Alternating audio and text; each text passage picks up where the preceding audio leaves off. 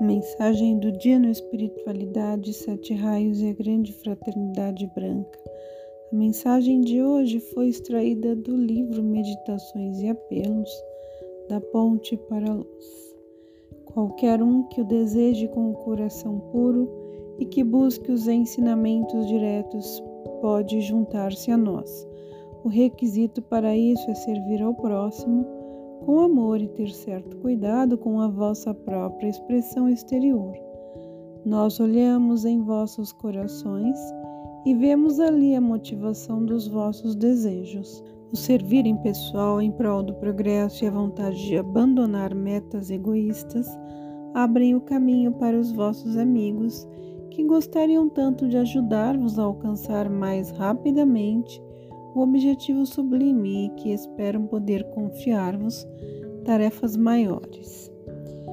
Abri as comportas para as poderosas forças da luz, a fim de permitir sua entrada em vossos mundos, e abri os corações para as elevadas vibrações do amor, para que as forças da chama sejam sempre reacesas em vós e elevem-vos com todas as características benévolas alçando-vos a presença de Deus.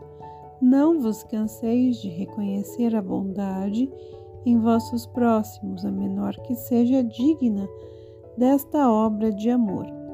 As características divinas do amor e da libertação de todos os limites levem os amados discípulos a crescerem na luz superior com maior intensidade.